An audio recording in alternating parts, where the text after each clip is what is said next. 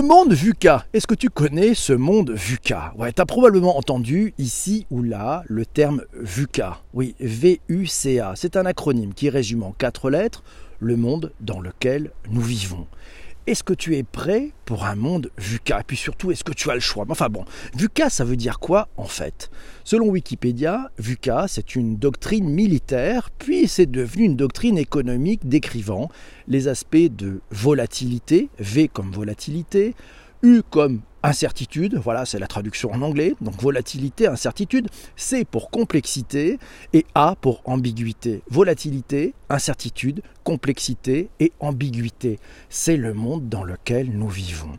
Les grands enjeux d'un monde VUCA, ou VICA en français, hein. volatilité, incertitude, complexité, ambiguïté. Eh ben, les grands enjeux, c'est que l'être humain, tu le sais bien, a besoin de repères toi, moi, nous tous avons besoin de repères. On a tous besoin de nous sentir en terrain connu. C'est pour cela d'ailleurs que majoritairement les humains n'aiment pas le changement. Non, et encore plus quand ça se passe trop rapidement. On n'aime pas le changement, et alors quand c'est en plus des changements rapides, on déteste ça. Un monde VUCA, c'est un monde où nos repères du passé volent en éclats, tout simplement. Et ça, ça a pour principal enjeu de nous déstabiliser profondément. Dans un monde VUCA, les choses tenues pour acquises ne le sont plus. Les repères s'effondrent, les repères deviennent flous, ils sont changeants.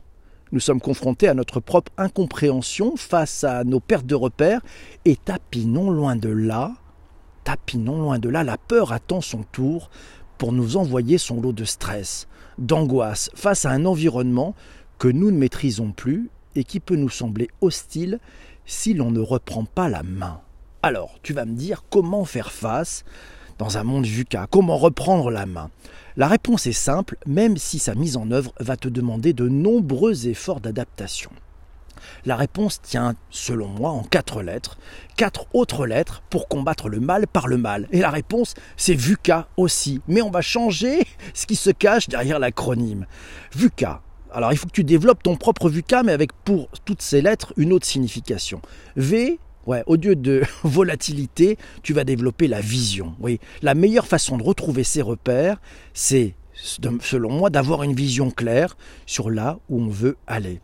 Et si tu ne sais pas, il va juste falloir trouver très vite ta vision. Ouais, ça c'est important. Le U, eh ben, c'est partir d'un sujet très simple l'unique. Ouais, tu es unique. Ouais, ce que nul autre que toi ne peut faire et offrir aux autres, c'est ton unicité, une vision et être unique. Oui, donc ça, ça c'est important d'avoir ces choses-là. Le C, c'est le collectif. Ouais, faire les choses avec d'autres, ça te permet d'être vraiment bien dans ta peau, surtout quand c'est au service d'une vision qui est partagée par les autres, par tous, et que tu peux mettre ton côté unique au service du collectif. On a vu le V, on avait le U, on a vu le C. Le dernier, là, c'est pour l'agilité. Avancer vite, se planter, corriger vite et pivoter si besoin pour s'adapter en permanence. Et oui, c'est ça mes quatre conseils. Voilà, avoir une vision, c'est les premiers points. Être unique, voilà, ce que nul autre que toi ne peut faire, c'est pour travailler en collectif, parce que tout seul on ne fait pas grand-chose, et puis A, c'est pour l'agilité. Pour aller plus loin, j'ai une question très simple pour toi.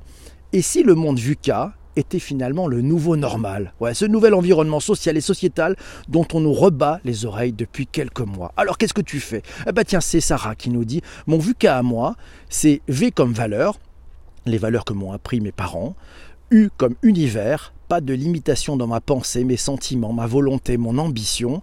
C'est comme café, ces petits rituels, et A comme amour dans tout ce qu'elle fait. À demain. Merci beaucoup, Sarah. C'est clair que ça va pas se calmer bientôt, nous signale effectivement Laura, et ça va pas mal changer. C'est Corinne qui nous a donné le mot de la fin, mais on donnera le mot de la fin juste après. Isabelle qui nous dit J'aime beaucoup le principe de trouver une interprétation positive d'un même acronyme. Merci beaucoup, Isabelle, et merci Laura qui nous dit Jolie déformation.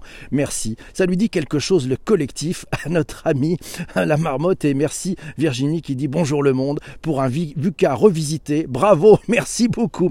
Alors le mot de la fin de cet épisode et puis après je vais rester en conversation avec tous celles et ceux qui sont euh, se lever tôt ce matin sur Twitter. C'est le mot de la fin, c'est Corinne qui nous le donne. Il faut trouver sa juste place, retrouver ses racines profondes. Amour et transmission participent de cela, lui semble-t-il. Merci Corinne pour cette belle conclusion. Toi qui écoutes ce podcast sur les plateformes de balado diffusion, je te donne rendez-vous très très vite pour un prochain épisode. Si tu n'es pas encore abonné, fais-le tout de suite. FLTDS, abonne-toi à ta plateforme préférée, à ce podcast. On se retrouve très très vite pour un prochain épisode. Ah ciao, merci beaucoup. Salut et partage, partage, partage.